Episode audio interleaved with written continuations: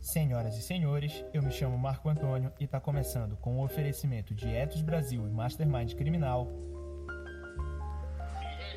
mais um episódio do Etos Podcast. Nas palavras do nosso anfitrião, o advogado criminal Gabriel Bulhões, em seu livro Manual Prático de Investigação Defensiva, a investigação defensiva se mostra de uma relevância singular na permanente busca de uma atuação de alta performance dos advogados que lutam em prol da efetivação dos direitos e garantias fundamentais do cidadão face à persecução penal. Assim nasceu a Etos Brasil, que tem a missão de ser um hub centralizando os melhores profissionais e ferramentas relacionadas às técnicas investigativas para auxiliar o advogado 4.0 nos desafios a serem enfrentados nessa nova era. Esse mesmo ideal vanguardista serviu de base para a criação do Etos Podcast, que é fruto de discussões acerca da chamada Prova Penal 4.0, no âmbito da Comissão de Investigação Defensiva do Mastermind Criminal. O Etos Podcast traz até você o conhecimento sobre as ciências tradicionais da perícia tecnocientífica, as técnicas especiais de investigação, bem como toda a gama de benesses que a investigação defensiva pode ofertar à advocacia criminal de alta performance. Sem mais delongas, vamos ao nosso episódio.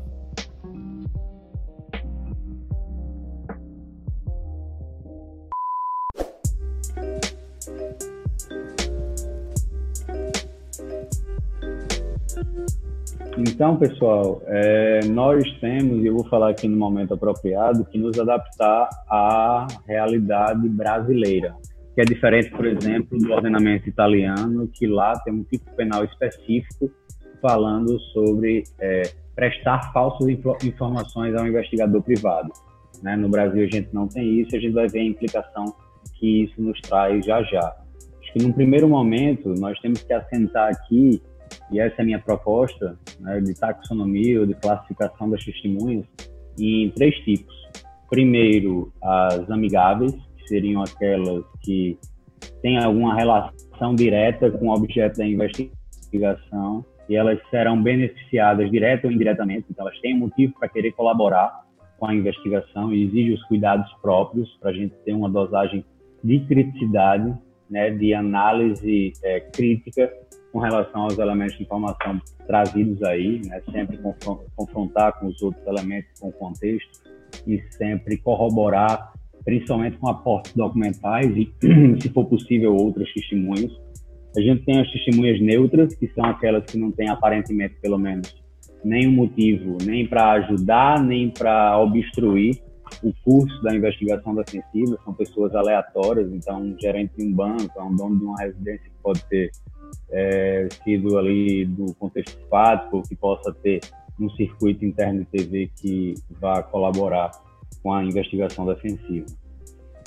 E nós temos as testemunhas hostis, que podem ser inclusive os alvos das investigações defensivas ou pessoas relacionadas a elas. São pessoas que, no geral, é, têm algo a perder, direta ou indiretamente. Então, pode ser um funcionário do alvo, uma esposa do alvo, um sobrinho do alvo ou o próprio alvo. Né? Então, a gente segue nessa linha aí.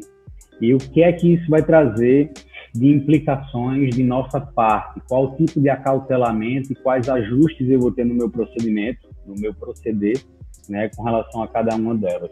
Mas antes disso, eu vou falar sobre possíveis etapas de contato que se aplicam a todos os tipos de testemunha independentemente de ser amigável, neutra ou hostil, certo?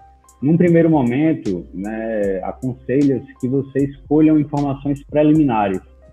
Então, faz ali um data mine, né, consulta alguns é, bancos de dados com big data, com fontes de informação abertas, é, com cruzamento de informações e essa mineração de um todo para você formar o perfil daquela testemunha em potencial para você saber mais ou menos o background dela, né? Saber quem ela é, qual é a idade, como é a família, qual é o perfil socioeconômico, onde mora, onde morou, qual é o trabalho, onde já trabalhou antes disso, quais são as empresas que tem, enfim, quando for possível se averiguar isso, né, fazer o background check, que se faça nesse momento inicial.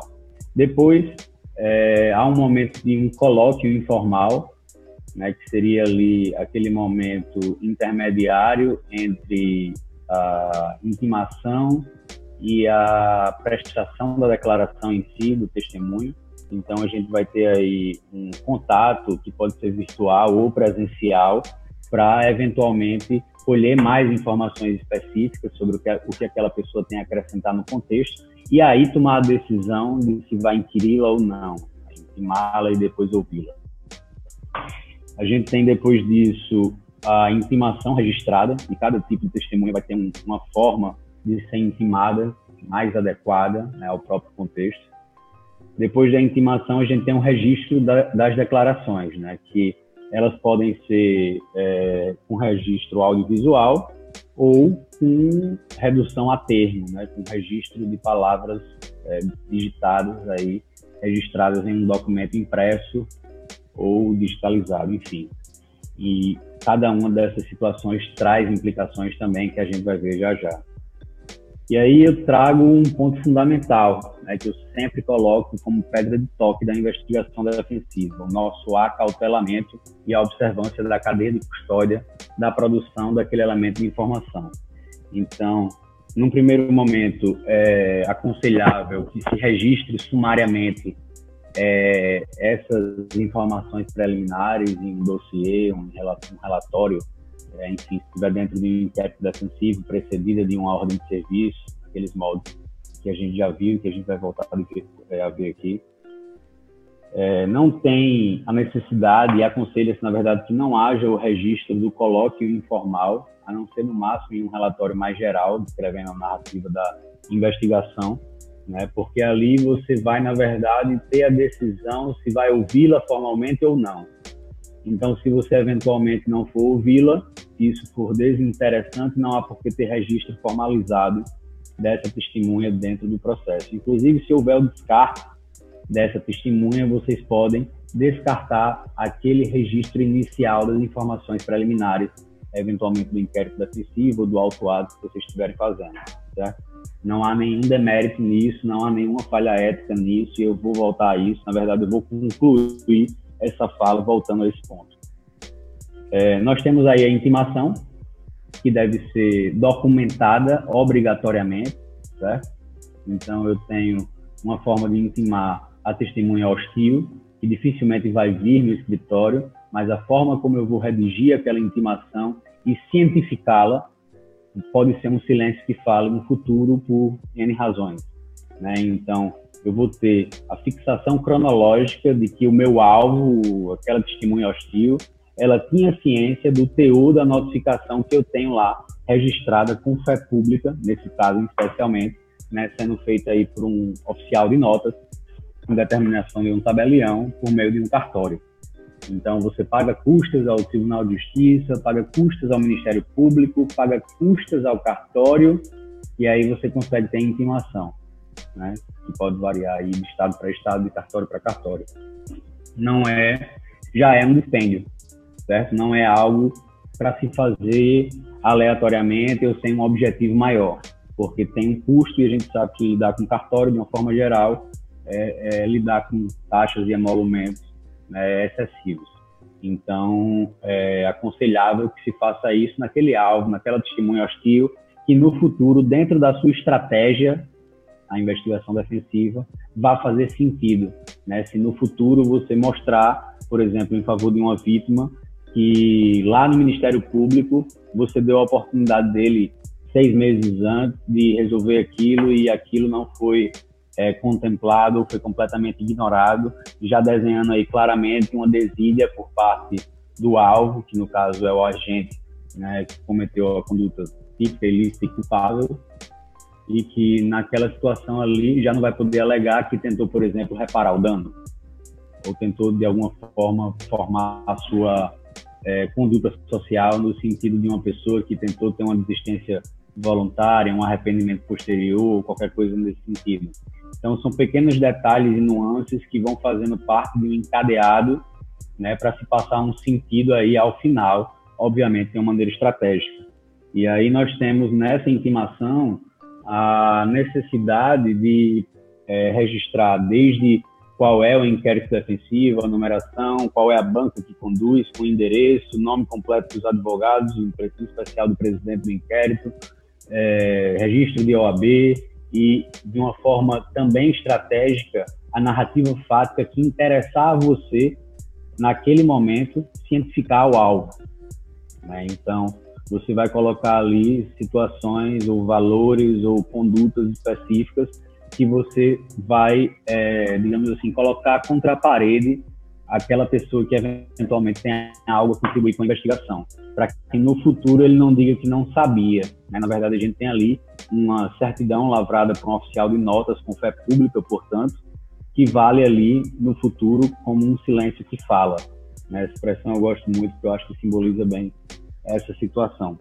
E aí nós temos a testemunha neutra, que pode ser intimada por uma carta é, dos Correios com aviso de recepção, né, o famoso AR, que tem validade judicial, probante, né, inclusive regulamentada no novo CPC. Então, é importante que essas intimações que vão pelo correio com AR, no teor da intimação, da notificação, compreendam né, também é, esses dispositivos do CPC que falam sobre esse meio de intimação extrajudicial. E a, a testemunha amigável, ela pode comparecer com intimação, se for o caso de registrar, com um simples papel timbrado do escritório, entregue a ela com recebido em cópia, né? ou então um contato virtual mesmo, de WhatsApp ou telefônico, e que se reduza a termo, né? que se colham todos os termos com a chegada dela ao escritório. Então, é... com a chegada da pessoa no escritório, sim, é importante que se deixem algumas advertências na. Bulhões, antes, só uma pontuação, irmão, que eu, uhum. que eu fazer foi a seguinte: de uma situação que aconteceu até comigo. Nós fomos a uma cidade para escutar algumas pessoas, até num, num, procedimento de investigação defensiva tal, e até te pedi ajuda na época, você me mandou aqueles, aquela documentação, foi muito interessante, mas aconteceu uma coisa curiosa ali aportaram algumas pessoas que, de fato, nós tínhamos preparado para recebê-las e escutá-las. Entretanto, apareceram lá também de forma espontânea outras tantas que nós não esperávamos, mas fantástico, fantástico. Mas elas de alguma maneira ficaram sabendo em razão das outras que ali estaríamos e decidiram colaborar. E algumas pessoas que sequer nós mesmos tínhamos conhecimento dela. Então elas não foram intimadas, não aconteceu nada nesse sentido. Como você acha que deve ser o modus operandi nessa circunstância em que não houve intimação, você sequer sabia da existência daquela pessoa, daquela testemunha que eventualmente poderia, poderia ser uma testemunha chave ali no seu no, no tocar do seu barco. Muito bom, muito bom exemplo e já mostra aí a força desse instituto, né, numa, questão prática que você nos traz aí. Então, é, nessa situação, eu que faria? Né? Eu trataria todas as que compareceram espontaneamente como testemunhas amigáveis, certo? Com as cautelas decorrentes, inclusive. E também é, registraria todos os termos, como a gente vai começar a falar agora, para é, registrar o termo de comparecimento voluntário, de ciência fática, etc., que eu vou esmiuçar agora. Então, é, eu trataria como testemunhas amigáveis só pelo fato delas terem comparecido voluntariamente. E aí teria uma dosagem crítica extra com relação a qualquer é, informação trazida, exatamente porque elas podem ali ter algum é, motivo especial para querer, querer colaborar. Não que não vá ser, não vá ser um ponto-chave, não que não possa ser decisivo, etc. Mas você fazendo esse olhar crítico redobrado numa situação como essa, você tem menos chance de ser pego é, desprevenido nessa situação. Então, com a chegada da testemunha no escritório, independentemente de qual for o tipo é, de testemunha, se amigável, hostil ou neutra, você vai colher uma série de termos e declarações antes mesmo da inquirição. Então, eu enumero aqui, mas isso aqui é algo que veio da minha prática, é algo que está em aberto e que pode ou não fazer sentido para vocês. Né? Vocês podem aplicar, ajustar, descartar conforme a conveni conveniência e utilidade dos casos concretos. Mas eu, como é que eu faço? Eu tenho o termo de autorização das declarações, são documentos diferentes, tá? Sempre já padronizado, já tem ali o modelo, a pessoa chega, etc. Então, tem o termo de declaração, de, de, é, de autorização de declaração, ele está autorizando ali que seja é, colhido, perdão, seja feita a colheita e que tenha o registro audiovisual. Então, ele está cedendo, inclusive, o direito de imagem dele naquele momento. É, tem o termo de ciência fática, que aí eu vou fazer um apanhado geral com relação aos, aos fatos da investigação, e eu vou construir esse termo amoldado com o que eu quero e como eu encaixo aquela testemunha nesse contexto todo. Eu tenho o termo de comparecimento voluntário, né, para ela saber que ela poderia comparecer ali ou não, responder é, no todo ou em parte aquilo que lhe for perguntado, está acompanhado ali de um advogado e ou de terceiro de sua confiança. Com relação às formas de registro, eu mencionei lá atrás, nós podemos reduzir a termo, né, um registro documental, e ou, então pode ser alternativo, pode ser cumulativo nessa estratégia dessa técnica, o registro audiovisual. Eu aconselho o registro audiovisual por algumas razões, mas eu vou começar falando do termo da redução é, por escrito do depoimento, que ela, no primeiro lugar, traz uma perda da informação. A gente sabe muito bem, quando a pessoa é ouvida lá atrás no inquérito policial, o escrivão, que o delegado só assina, né, muitas vezes, o escrivão, ele bota o que ele quer, muda a palavra, muda a entonação, muda pontuação é, e bota o sentido que quer da, das palavras que ele ouviu dentro do papel. Isso aí passa por si só uma perda de credibilidade. Além de ser mais trabalhoso, né, porque você vai estar ali, em vez de apertando um, um botão de play, você vai estar, é, enfim, de uma forma braçal, tendo que registrar ali, digitando cada uma das palavras ou das expressões. É, mas, de uma forma geral, não é pelo trabalho que eu desaconselho o uso da redução a termo, e sim porque ela é mais facilmente descredibilizada. E como eu costumo dizer, a gente tem que ser duas vezes melhor, dez vezes melhor do que o que esperam de nós, né? Porque a gente já tem uma desconfiança priorística. Então a gente tem realmente que registrar a pessoa chegando, as advertências, a qualificação, registrar é, todos os detalhes que são possíveis em termos de sinceridade, né, em termos de sensitividade, quando você olha um registro audiovisual, em contraposição a você olhar um depoimento numa letra fria de um documento lá impresso. E com a redução a termo, inclusive na hora da revisão do próprio ato, você consegue já, em, em alguma medida ali, fazer alguma seleção dos elementos e cristalizar somente uma versão mais acabada, né? não deturpada. Eu chego nesse ponto já já não falseada, nada disso, mas selecionada para que algum elemento que seja desinteressante ele seja excluído da narrativa. Mas, é, de forma veemente, como eu já disse, eu aconselho a produção audiovisual, né, com esse registro em áudio e vídeo, porque a gente garante, assim, a autenticidade da informação, certo? E isso garante integridade ao ato, porque a gente tem o registro das microexpressões faciais, que, só a título de curiosidade ou informação, as micro alterações da nossa face que são feitas em frações de segundos após é, as reações genuínas são os únicos atos que não são dissimulados em termos de expressão corporal expressão facial. É a única coisa que pode, digamos assim, ser um ponto fraco de um mentiroso é, bastante contumaz, de uma pessoa que sabe mentir sofisticadamente. Né? Então, é uma é, situação que nós temos que ter também de ordem prática é testar a prestabilidade daquela mídia, se for um, um arquivo no computador, MP4, Wave ou o que for, né, que vocês estiverem registrando, vocês vão ter que, ao final do ato, obviamente, assim como fazem nas audiências, é, testar o áudio e vídeo.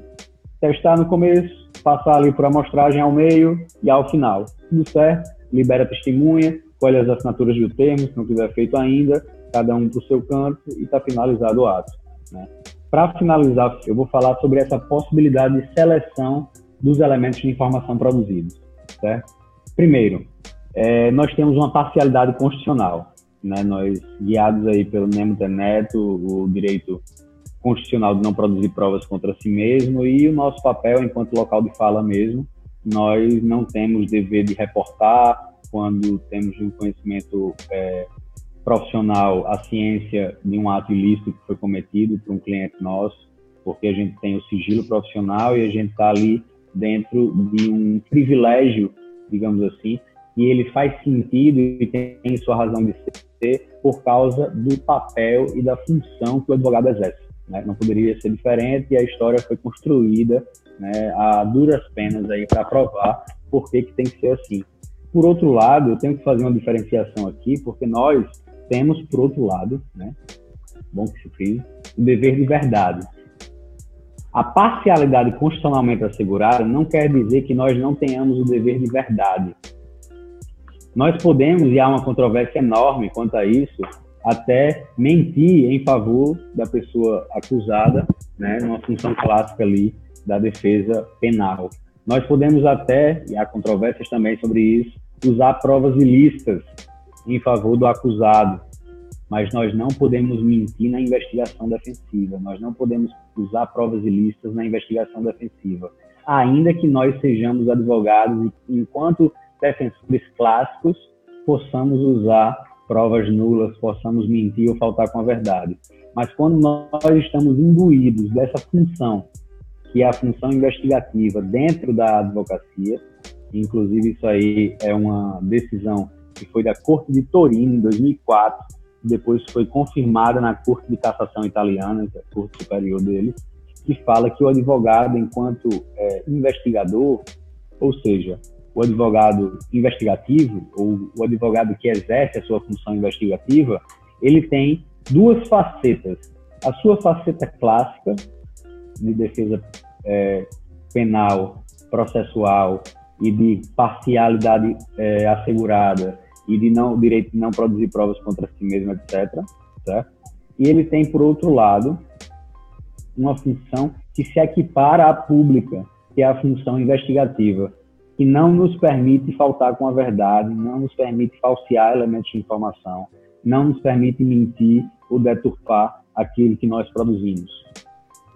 Isso aí não tem nada disciplinado no Brasil, mas por uma experiência comparada e que faz total sentido, vale muito a pena a gente ter isso aí como premissa, né? Então, dentro da investigação defensiva, nós podemos até selecionar os elementos de informação, porque a parcialidade ainda está presente de uma forma ajustada porque nós podemos julgar um elemento de informação ou até toda investigação defensiva como desinteressante para a estratégia.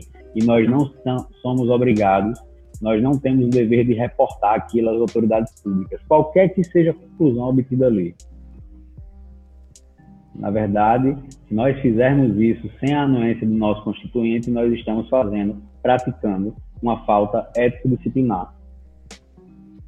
Por outro lado, há uma diferença entre selecionar os elementos de informação e deturpá-los, falseá-los, adulterá-los. Nós não podemos é, alterar o sentido daquilo, mas nós, nós podemos julgá-lo desinteressante e descartá-los. Vocês conseguem perceber a diferença disso? Para mim é bem visual. Não sei se alguém tem dificuldade de enxergar isso.